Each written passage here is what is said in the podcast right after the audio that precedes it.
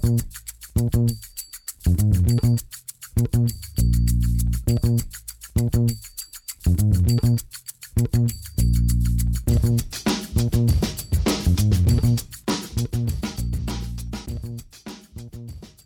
damit hallo und herzlich willkommen zu Football Rausch. Mein Name ist Tim Rausch und es ist natürlich jetzt der wichtigste Draft in der NFL, nämlich eure Fantasy Football Drafts. Und natürlich äh, haben wir uns gedacht, geben wir euch da noch ein paar Tipps mit auf den Weg, als jemand, der keinen Doktortitel in Fantasy Football hat und ich bin letztes Jahr grandios letzter in meiner privaten Fantasy Liga geworden, äh, kann ich das natürlich nicht alleine machen und habe mir deshalb gleich äh, zwei Experten hier ins Boot geholt. Einmal Rahman, der schon in diversen Ligen äh, mit seinen Fertigkeiten überzeugen konnte und ein alter Veteran auf dem Feld ist.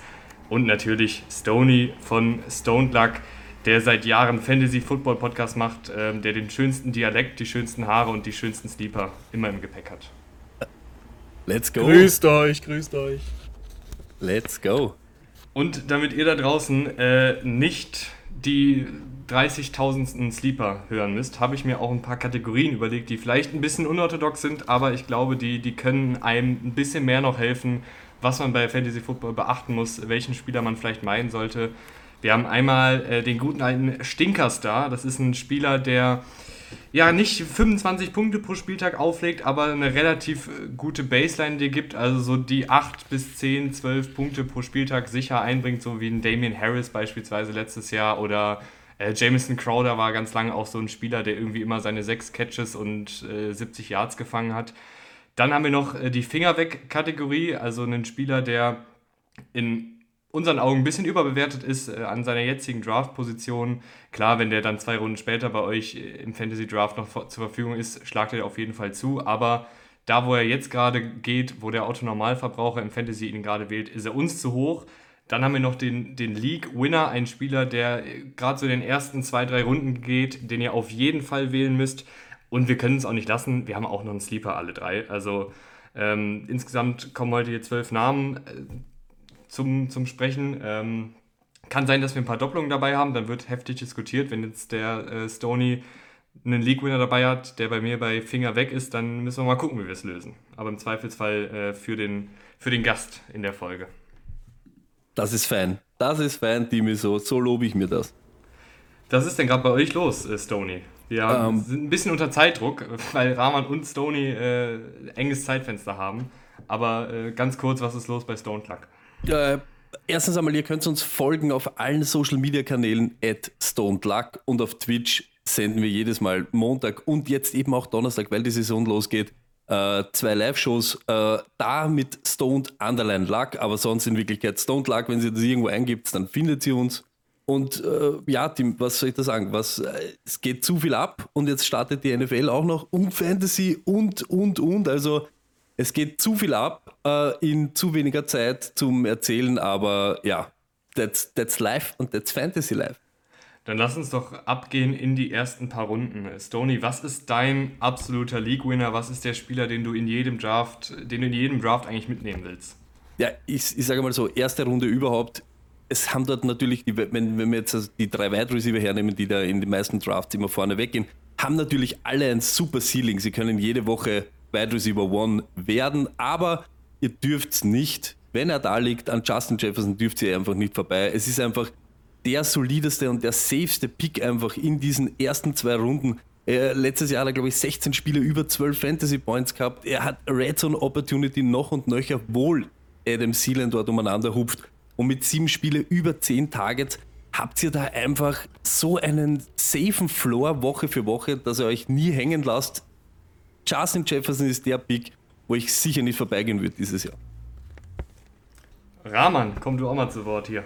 Ja, gerne, gerne. Und vor allem, äh, ich habe nicht so viel Zeit, weil ich habe tatsächlich gleich einen fetten Dynasty-Draft, äh, der halt das erste Mal dieses Jahr startet. Das heißt, äh, wir sind, wir haben uns was ganz Besonderes ja. ausgedacht. Wir sind nicht so viele, aber weil das ja dann langweilig ist, wenn man dann normal vorgeht, haben wir, wir sind nur sechs Leute, aber wir haben alle Positionen doppelt besetzt. Das heißt, wir okay. draften, wir haben vier Starting Running Backs, wir haben vier Starting Receiver, zwei Flex, zwei Tight Ends und zwei Quarterbacks. Ähm, deswegen, es wird ein System, was ich so noch nie gesehen habe und auch noch nie gedraftet habe. Bin ich sehr gespannt drauf. Und dafür habe ich mir sogar meine Rankings gerade gemacht. Meine ganz persönlichen Rankings. Überhaupt keine Experten-Rankings, aber sind meine persönlichen. Und ich habe Justin Jefferson auf der Ja, 1 du bist von daher. der Experte. Und Ja, das ist das Beste, was ihr auch da draußen machen könnt. Hey, macht euch Ja. einen Plan und dann bleibt bei dem. Hey, Genau Fantasy, so. es redet einfach jeder alles irgendwas. Jeder interpretiert in tausend Sachen was rein. Lasst euch da nicht abbringen, weil ihr seid noch am meisten damit einverstanden, wenn euer Weg nicht klappt hat, als wie ihr habt irgendwo, irgendwem, irgendwo was äh, wem einreden lassen oder sich selbst einreden lassen und ihr verbaut euch dann. Äh, Stoney, ich habe aber, ich habe hier letztes Jahr, saß ich hier mit, mit dir und Luck und habe gesagt, mein Sleeper, Amon Russell Brown. Ne? Möchte ich auch mal kurz anmerken. Oh, Stimmt, er ist ja auch spät kommen, er ist spät kommen. Aber noch einmal, Timmy, da sind wir jetzt dann auch schon wieder bei diese Finger weg. Player, aber wir wollen ja nicht zu viel überspringen. Also äh, ist halt so. Er war, er war stark, das geben wir ihm, aber es war ja auch jeder verletzt gegen Ende des Jahres. Sein Breakout ist ein bisschen dieses Jahr mit Vorsicht zu genießen. Aber Rahman, hau Spannend. raus einmal deinen. Also Justin Jefferson will ich nicht nennen, der ist an meiner 1, klar, an dem Yes. würde ich auch nicht vorbeigehen. Ähm, aber wir draften ja auch nicht alle in den Top 3. Deswegen äh, habe ich Joe Mixon. Ähm, ich bin sehr hoch bei Joe Mixon. Die O-Line wurde verbessert. Joe Mixon, finde ich, ist ein starker Running Back, der jetzt in sein bestes, ähm, ja, wie sagt man? Also, das ist das beste Umfeld, was er je hatte, glaube ich. Äh, die Offense ist eingespielt. Klar hat er die drei Receiver, sie werden viel passlastig sein, aber das gibt viele Goal-Line-Opportunities. Ich sehe da keine große Konkurrenz. Und deswegen, Joe Mixon geht, glaube ich, aktuell so, ähm, wenn man so in einer 12er-Liga spielt, am Turn, glaube ich, 8, 9, vielleicht Ja. auch mal ein 11 ungefähr. Ich würde ihn auch an 5 nehmen. Finde ich okay. Ich äh, bin, äh, beim Mixen bin ich dieses Jahr bin ich total sold. Äh, genau aus den Sehr Gründen, gut. die du genannt hast. Also braucht man nicht mehr viel dazu äh, dichten oder das in die Länge ziehen. Es ist so. Und die Bengals sind eben on fire, sind auch eine Offense, die viel Punkte macht, oft in der Red Zone ist. Da ist einfach Scoring Opportunity da. Bist du auch sold bei äh, meinem League-Winner CD Lamb? Habe ich mir rausgesucht, weil ich glaube, dass er ja die einzige wirklich hundertprozentige Anspielstation bei den Cowboys momentan ist. Da sind einige verletzt. Äh, Gallup äh, ist noch angeschlagen, kommt wahrscheinlich erst so Anfang, Mitte der Saison wieder. Ähm, Amari Cooper ist weg, der letztes Jahr eine Menge Red Zone Targets gesehen hat und CD Lamb wird ja eigentlich auch nur von Jahr zu Jahr besser spielt da ganz viele Rollen in der Offensive, kriegt super viele geschemte Touches auch aus dem Backfield, im Slot und ich, ich glaube, dass CD Lamb auch ein Spieler sein wird, der einen hohen Floor und ein hohes Ceiling hat. Überhaupt Anfang der Saison, man, man darf nicht äh, vergessen, Gallup ist nicht da, Tolbert, wir wünschen es uns alle, aber was wird es wirklich sein? Wird die Cowboys Offense trotzdem im Scoring so unterwegs sein wie letztes Jahr? Viele Fragezeichen und das ist das Einzige, was dort konstant ist. Eben CD Lamp und, und, und Dark, die funktionieren und äh, bin ich auch voll bei dir. Überhaupt, wenn man jetzt beide von euch hernimmt, wenn man am Turn dran ist, gegen Ende der ersten Runde und du pickst äh, auf 9 und auf 14 oder was weiß ich, Mixen und CD Lamp, ja, so kann man schon einen Draft starten dieses Jahr. Ich bin Dann- bei CD Lamb, da würde ich tatsächlich auch noch mal kurz reingrätschen. Nicht so sold wie ihr. Oh. Äh, ganz einfach aus dem Grund, dass für mich ähm, Receiver wie Dix oder Adams, die wahrscheinlich vielleicht ein, zwei Spots vorher gehen, äh, die würde ich eher nehmen. Und bei CD Lamb habe ich das Problem, dass dann eben da, wo er geht, Running Backs da sind, die halt schon sehr sexy sind. Also ein Barkley, der irgendwie, wenn er nicht, sich nicht verletzt, schon wieder, ne? Das ist immer wieder Hype und Dable Offense, das, da hätte ich halt mehr Lust drauf als CD Lamb oder ein Camara, der wohl jetzt nicht gesperrt wird, ähm, in, einer, in einer Offense, die dieses Jahr besser sein wird. Ja, das ist das Einzige, was das Problem ist. Ich meine, der geht ja sehr, sehr hoch, deswegen CD Lamb ist ein super Spieler. Darum geht es gar nicht bei Fantasy meistens. Das wäre so mein Problem, Das- aber Das heißt aber auch, Rahman, du outest dich jetzt gleich und bist dieses Jahr voll auf RB-Heavy in den ersten Runden und schaust, dass du da vielleicht so einen Ja. Doppelpack packst. Ja, kommt auf die Position an, wo du, wo du, wo du pickst am Anfang. Also, wenn du, meine Meinung ist, wenn du Justin Jefferson, Jamar Chase oder Cooper Cup bekommen kannst, nimmst du sie. Also, vielleicht nicht an 1 oder 2, aber wenn du sie in einem Redraft-Format an irgendwo zwischen 3 und egal wo, also ab 3 bekommen kannst, nimmst du sie und dann bin ich halt Receiver. Heavy, äh, was ist Heavy, aber dann nehme ich Receiver in der ersten Runde. Wenn nicht, dann bin ich RB, ja. Das heißt, die zweite Tier-Kategorie von den Wide Receivers lässt du eher weg, weil du da eher bei den, bei den Running Backs bist. Genau, parallel. genau, Weil du genau. zum Beispiel Also- mit einem Mixen und dann kommst du ans Board und du hast Camara, Barkley, äh, CD Lamb, ich sage jetzt Dix, greifst dann eher zu einem Running Back. Sag nochmal die Spieler. Äh, ähm, was weiß ich, Camaras, Barkley, die, die du genannt Ja, hast, ja, dann genau. dazu eben genau die, die sich dort halt CD Lamb, Mhm, ähm, Dix vielleicht ist, liegt dort auch noch, Hill, Ja, also äh, von Dix bin ich, äh, bin ich überzeugt. Den würde ich, den würde ich nehmen, aber es kommt dann auf den, auf den ersten Pick an. Wenn ich Mixen hatte, wie du gesagt hast, Ja. würde ich, würde ich auf Dix gehen, ja. ja. Aber wenn Dix nicht mehr da ist, dann würde ich Running Back Heavy gehen. Und wir gehen jetzt rüber zum Finger weg. Äh, welcher Spieler, vielleicht kann ich den Anfang machen und, und ihr könnt euch schon ein bisschen aufregen. Welcher Spieler geht uns gerade ein bisschen zu früh? Und bei mir ist es tatsächlich, und das tut mir echt auch im Herzen weh, weil ich, ich finde, das ist ein absolut geiler Footballspieler.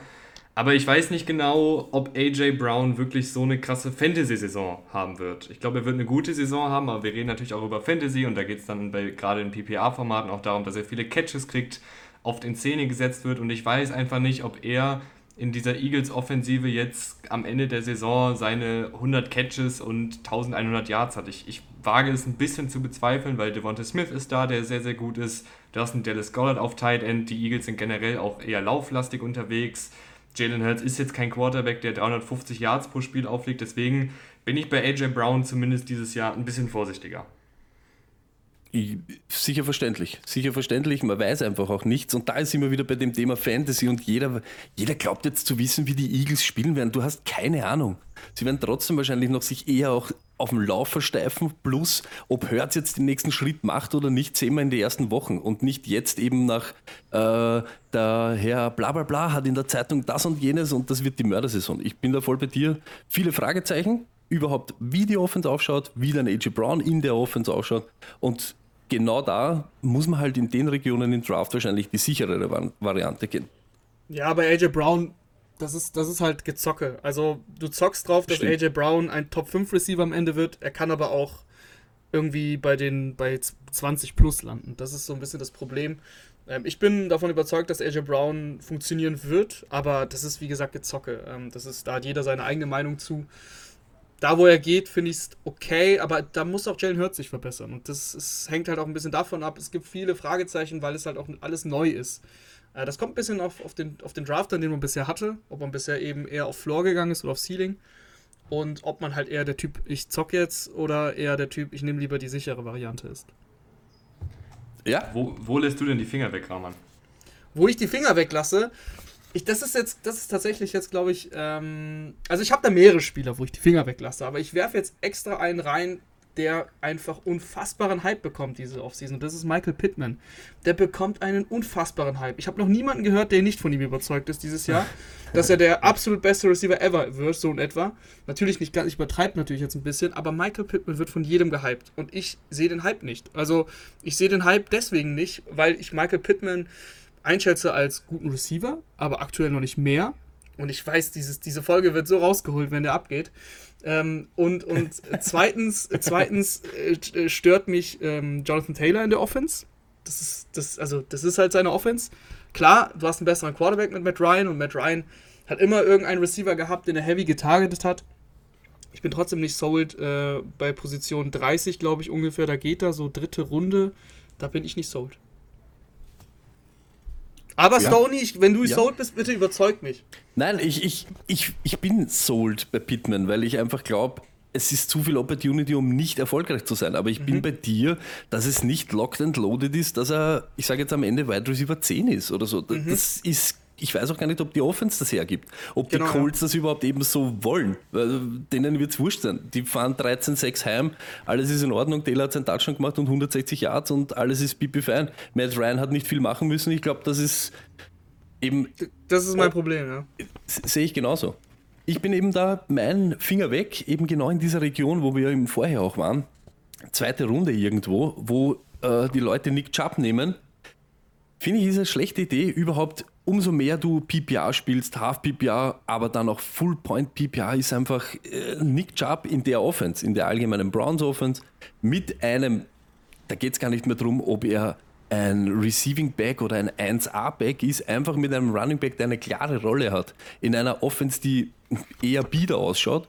Von den, ich glaube, die letzten drei Jahre bis 2019 hat Karim Hunt 40% aller Running Back Targets bekommen bei den Browns von alle, die dort irgendwann einmal herumkupft sind.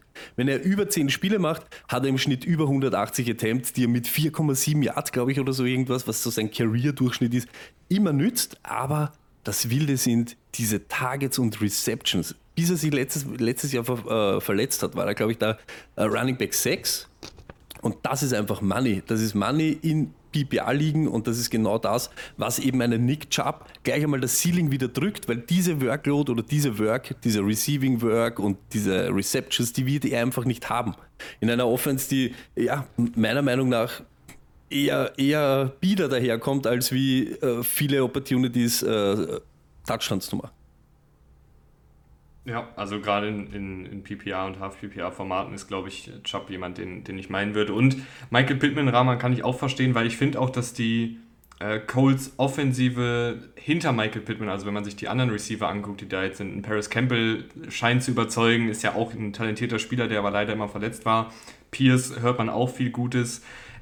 Naim Heinz ist noch da aus dem Backfield. Also du hast ja auch wirklich eine Menge andere Anspielstationen in einer ohnehin eher lauflastigen Offensive. Also das kann ich, ich kann beide, beide Cases äh, verstehen. Ähm, Finde ich alle drei Spieler, wo man vielleicht ein bisschen abwarten kann, äh, wenn die dann zu einem fallen, kann man die ja immer noch wählen.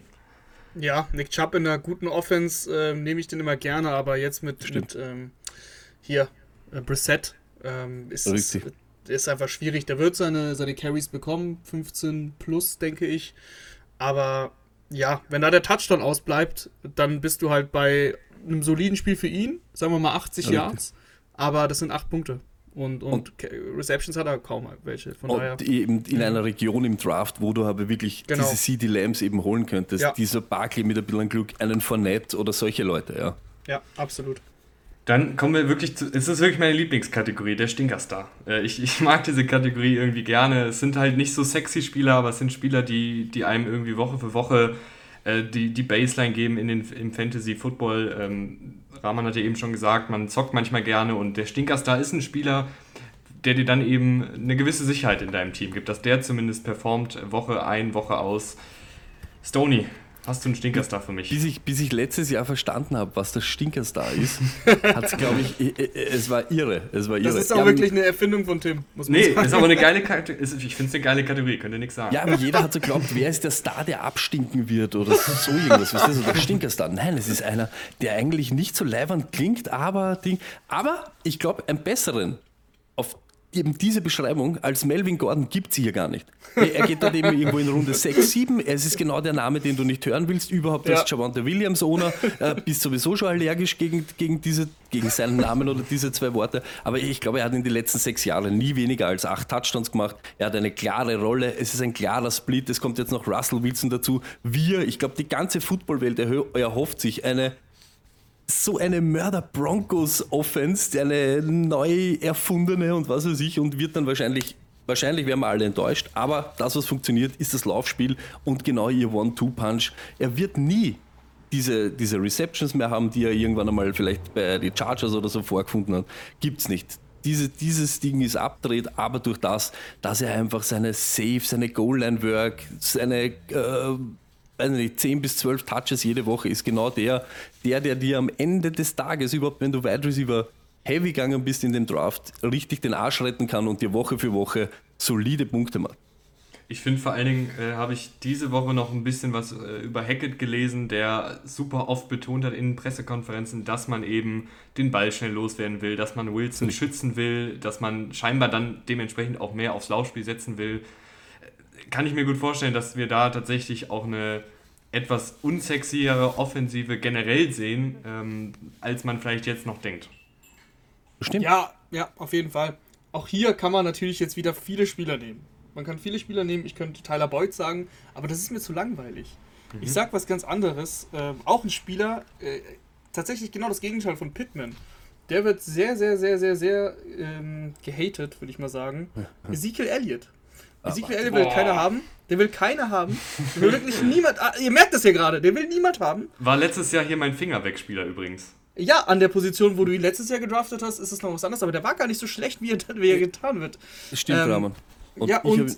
Ja, sag Nein, red, du, red zuerst, okay. Rahman. Red zuerst. Und dann also, der, der war letztes Jahr, ich weiß es gar nicht, äh, RB7 RB6, ja, 7, 7 und der hat verletzt gespielt. Und jetzt kriegst du den an einem Spot in der dritten Runde und der kann deutlich besser spielen, weil die Cowboys haben ihm dieses Geld gegeben. Die Cowboys setzen auf ihn. Sie haben Pollard. Ich mag Pollard auch lieber. Ich finde auch Pollard ist besser. Aber ist egal, was ich finde. Sie setzen ihn Ist halt ein. richtig.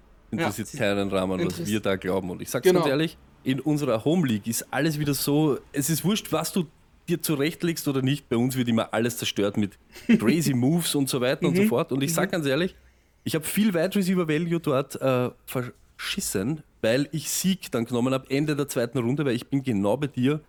Was wird Sieg sein? Das, was er sein ganzes Leben lang ist. Ein Running Back, der Top 10 Ta ähm, Opportunities hat, ähm, Handoffs, der circa in Top 10 in Touchdowns, Scoring, in Yards etc. ist. Es ist ein zweifacher Rushing Yard Leader, der weiß, wie es funktioniert. Und natürlich war er eben auch eben verletzt. Und wir wollen nicht oder glauben nicht, dass er jede Woche dort rasieren wird. Aber dass ein Sieg Elliott einfach so verschwinden wird, ist, glaube ich, das ist lachhaft, das irgendwie zu glauben. Und ich bin da voll Absolut. bei dir, der hat dieses Jahr ein bisschen zu sehr eben Mhm. äh, da aufs, auf, auf die Mütze bekommen.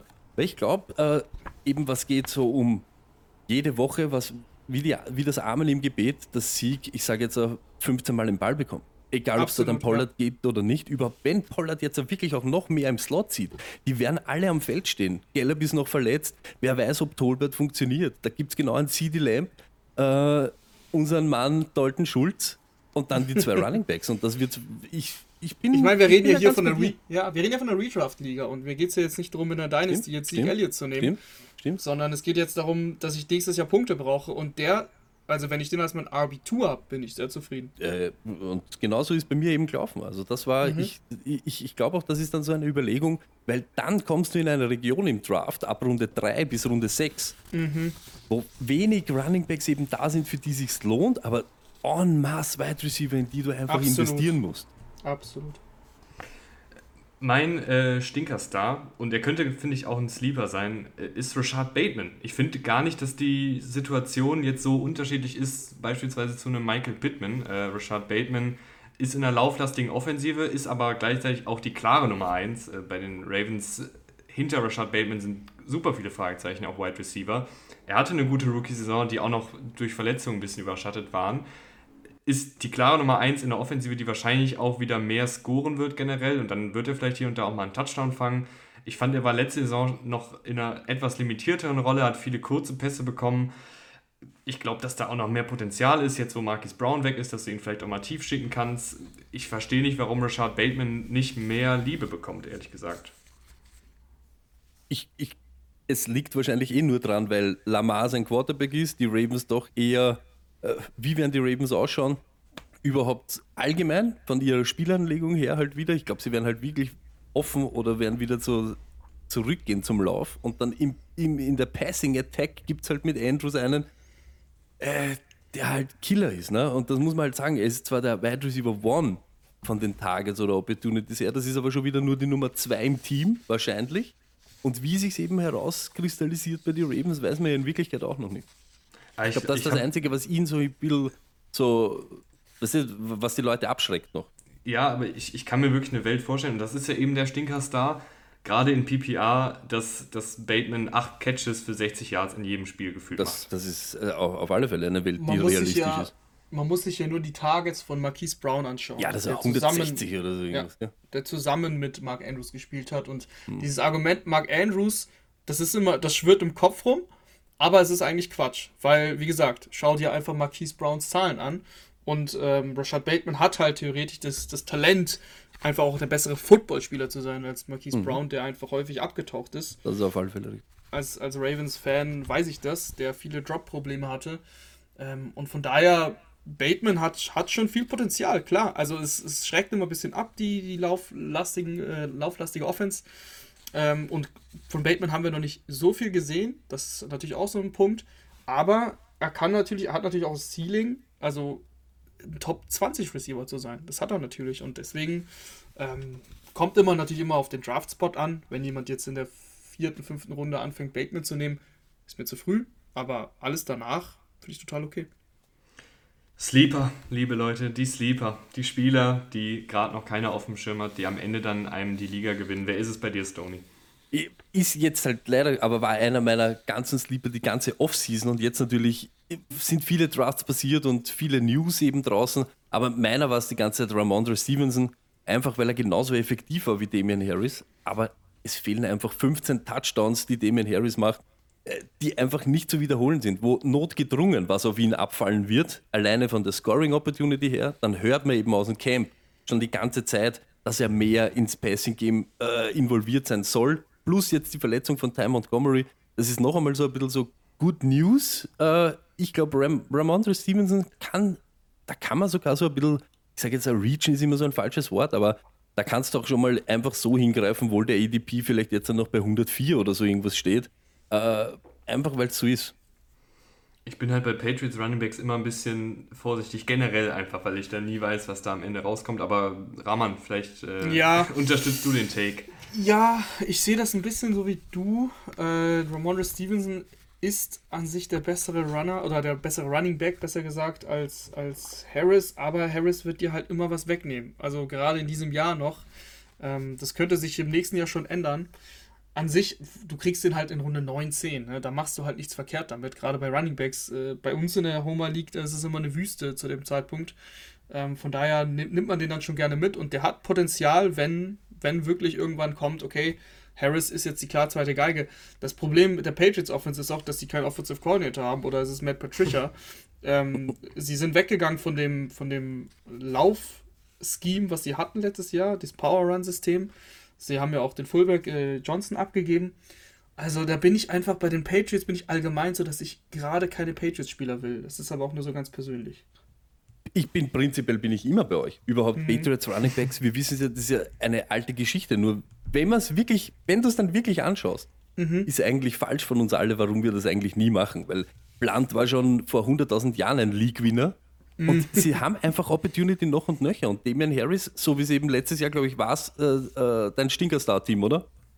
Äh, mein Boah, mein Stinkerstar war Russell Aber Gage. egal, aber trotzdem, er war auch Running Back, Running Back 10, 15, dort irgendwo hupfst du dann umeinander. Also ich glaube fast eben da, wo du in diesen Regionen, wo wir jetzt reden, also 10. Runde, 8. Runde, 9. Runde, da machst du einfach nichts mehr falsch mit, mit so einem Running Back. Nee, da machst du auf keinen Fall was mit falsch. Das einzige, ähm, den, den einzigen Punkt, den ich noch habe, ist, ich hatte letztes Jahr Damien Harris und den habe ich auch gerne genommen. Genau aus dem gleichen Grund, was du eben gesagt hast. So, irgendeiner mhm. muss es ja machen, LaGarrett Blunt, die alte Geschichte. Nur dieses Jahr ist das Problem für mich, dass Harris und Stevens viel näher beieinander sind. Das war letztes Jahr noch nicht so. Harris war schon eher die klare Eins, ist dann im Saisonverlauf so, hat sich so ein bisschen, dann hat schon Stevens auch sein Ding gemacht, aber trotzdem hat Harris von drei Drives zwei gemacht. Und ich habe halt irgendwie so das Gefühl, dass es dieses Jahr so sehr Richtung 50-50 geht. Aber das wäre eben schon so ein, ein Abtick für Stevenson, ne? Ja, absolut, klar. Natürlich, wenn, wenn 50, 50% an Stevenson gehen und den Runde 9 oder 10 holst, dann ist mhm. das auf jeden Fall eine, eine gute Sache. Von daher kann man gegen den Sleeper-Pick, glaube ich, nicht sagen, nur er hat seine Be sein begrenztes Ceiling. Auf alle Fälle. Also äh, Harris wird nicht verschwinden. Das, da, genau, da bin genau. ich schon voll bei dir. Es ist einfach genau. nur, es schaut aus, wie wenn es eine eben positive Touchdown-Regression in seine Richtung mhm. gibt, mhm. einen Abtick oder den, den äh, sagen wir mal, den Split mehr in seine Richtung schiebt, plus dann mehr Opportunity im Passing Game macht eine runde Sache für mich in diesen Regionen. Wer ist dein Sleeper? Mein Sleeper ist ähm, Chase Edmonds. Chase Edmonds äh, geht meistens Runde 7 bis 8. Und für mich ist Chase Edmonds äh, sogar, könnte sogar ein League-Winner sein. Also er wird, für mich ist er der klare Starter. Du brauchst mir nicht mit Raheem Mostert kommen oder so. Der ist nach Woche 2 raus. Ich wünsche es ihm nicht, aber es ist halt jedes Jahr so. ist so. Ja, und ähm, ich halte einfach Chase Edmonds für einen sehr guten Running Back, der in ein Scheme reinkommt, was, was einfach lauflastig sein wird. Ähm, dafür, dafür steht Lafleur. Das, die, die 49ers Offense kennen wir. Der wurde noch nie als klarer Running Back Starter eingesetzt. Wird er dieses Jahr guter Receiver, also guter Running Back aus dem Backfield, kann die Bälle fangen, hat auch in zwei Spielen ohne Connor mich wirklich überzeugt. Schöner Laufstil. Ich glaube, dass, dass Chase Edmonds äh, ein Running Back 2 ist und er wird aber gedraftet als 3 oder 4. Aber unter Mike McDaniel, nicht unter Matt LeFleur. Ach, ich hab, sorry. sorry. Natürlich Mike McDaniel. Ja, Chase Edmonds ja, finde ich auch, passt auch gut ins Game und so. Ich weiß halt einfach nicht so genau, wie diese Dolphins-Offensive aussieht. Da, da bin, also klar, Aber du kriegst den halt spät, ne? Das ist ja genau der ja, Punkt. klar. Geschenkt eigentlich. Mhm. Also weil Sony, du vorher, also bist du sold. Ja, ich, ähm, weil Rahman vorher eben Dynasty angesprochen hat, ich habe Anfang de, des Sommers oder da in der Free Agency Phase, weil man ja nicht gewusst hat, bleibt Connor oder bleibt Edmonds, was passiert mit beiden, habe ich da investiert in Chase Edmonds und war dann eigentlich eben ziemlich happy äh, mit diesem Miami-Ding, mit dem 49ers Run-Scheme, das du sofort im Kopf hast. Und eben auch, da geht es um das, er hat seine klare Ro Rolle. Also am, am dritten wird er am Feld stehen, er wird in den Passing-Situationen vielleicht im Chase-Up-Mode und die Dolphins werden Hand on Hurt, die kommen nicht raus und betonieren die ganze Liga. Da wird oft solche Spiele sein, wo sie dann vielleicht eher äh, aufs Tempo drücken müssen. Und das ist halt eher äh, Chase Edmonds Welt. Und dann war es immer so, wenn er eben noch den Einsatzjob dann, das ist so, so nicht geerbt kriegt, aber gewinnen kann, ist das on top, ist das einfach noch so die Sahne für Chase Edmonds. Und eben an der Position in einem Run-Heavy-Scheme, was so erscheint, plus dann eben halt, weißt du, mit, mit Hill und Tour hört man auch viel, äh, nehme ich das alles. Ich, ich bin da genauso. Ich glaube, das ist auch wieder so ähm, wenig, wenig riskieren und viel zurückbringen. Mein Sleeper. Äh, ich hatte mir ein paar Kandidaten aufgeschrieben, habe aber da eigentlich dann doch einen klaren Favoriten. Also ich habe natürlich auch Damien Pierce verfolgt, der jetzt wahrscheinlich der prädestinierte Starter ist bei den Texans. Muss aber sagen, dass mir da der Hype, also noch ist er relativ weit unten äh, im ADP, aber ich muss sagen, der Hype geht mir da ein bisschen zu weit, vor allen Dingen in Richtung PPR, weil ich glaube, dass die Texans-Offensive, die wird nicht doll sein. Rex Burkett ist immer noch da, ist halt ein alter Third-Down-Spezialist, der die, die Catches wahrscheinlich wegnimmt. Und dann hast du letztendlich mit Pierce einen, einen First- und Second-Down-Back, der jetzt nicht super viele Scoring-Opportunities bekommt. Finde ich dann eher fast schon Kategorie Stinkerstar. Oder wie seht ihr so Damien Pierce? Ich war halt schon geil. Also bei unserem Draft war ich halt schon geil auf ihn. Also ich wollte ihn schon noch unbedingt irgendwie haben. ja, naja, ist, du musst ist auch ein guter, denken, guter Aber in welcher Runde? Ja. Das ist immer die Frage. Ja, Wann genau. Aber ich glaube fast, jetzt, wenn wir eben vorher geredet haben, ja, wenn, wenn du da bist, irgendwo Runde äh, drei bis sechs, nimmst du ja diese ganzen Wide Receiver, wo du eben hoffst. Weißt du, also mhm. das, da reden wir über diese ganzen äh, Juju Smith, Schusters und wo jeder dann glaubt, er hat den richtigen oder den, den wo der, der abgehen wird. Und ich glaube, danach wird es aber schon sehr interessant. Also ich hätte kein Problem, eben Stevenson in 7 zu holen, in 6 zu holen. Ob, äh, als dein Running Back 3, kein Problem, Chase Edmonds hier dann so diesen Reach zu machen. Über welche Leute wirst du da reachen? Miles Sanders brauche ich nicht unbedingt. Ich brauche auch keinen Michael Carter hinten raus oder so. Dann, dann nehme ich lieber die, wo ich ein bisschen überzeugt bin oder wo ich den klaren Weg zur Opportunity sehe und pick die einfach. Und wenn dir Pierce dann nämlich noch eingeht, jo, dann soll es so sein. Da, kann natürlich sein. Burkhead viel am Feld. Äh, wie werden die Texans ausschauen? Wie wird er ausschauen? Ne? Das ist Preseason und, und dann NFL, mein Freund, ist auch wieder eine ganz andere mhm. Geschichte. Äh, ja. Aber irgendwie machen mich die schon, also auch Allgeier. Wir haben nichts von ihm in Wirklichkeit jetzt Positives gesehen, aber trotzdem. Er ist anscheinend am Starten in einem NFL-Team. Das ist gleichzeitig wieder, er steht am Feld, er hat vielleicht den Ball, also ist immer eine Möglichkeit, irgendwie zu scoren. Deshalb interessant sind die alle. Was dann wird, keine Ahnung, aber ich glaube, du riskierst eben wieder nicht viel, wenn du Pierce in der siebten holst. Aber mein, mein wirklicher Sleeper, du hast ihn gerade schon kurz genannt, ist äh, tatsächlich Juju Smith-Schuster. Äh, weil er ist, finde ich, da die erfahrenste Anspielstation neben Travis Kelsey, äh, der auf Thailand ist, aber die erfahrenste Anspielstation ähm, auf Wide Receiver ist da, glaube ich, auch relativ gesetzt, so als erstmal Nummer 1. Klar, du hast einen Michael Hartmann, der seine Touches kriegt. Marcus Valdes Scantling wird wahrscheinlich auch hier und da mal einen tiefen Ball fangen und Sky Moore wird auch in die Offensive integriert.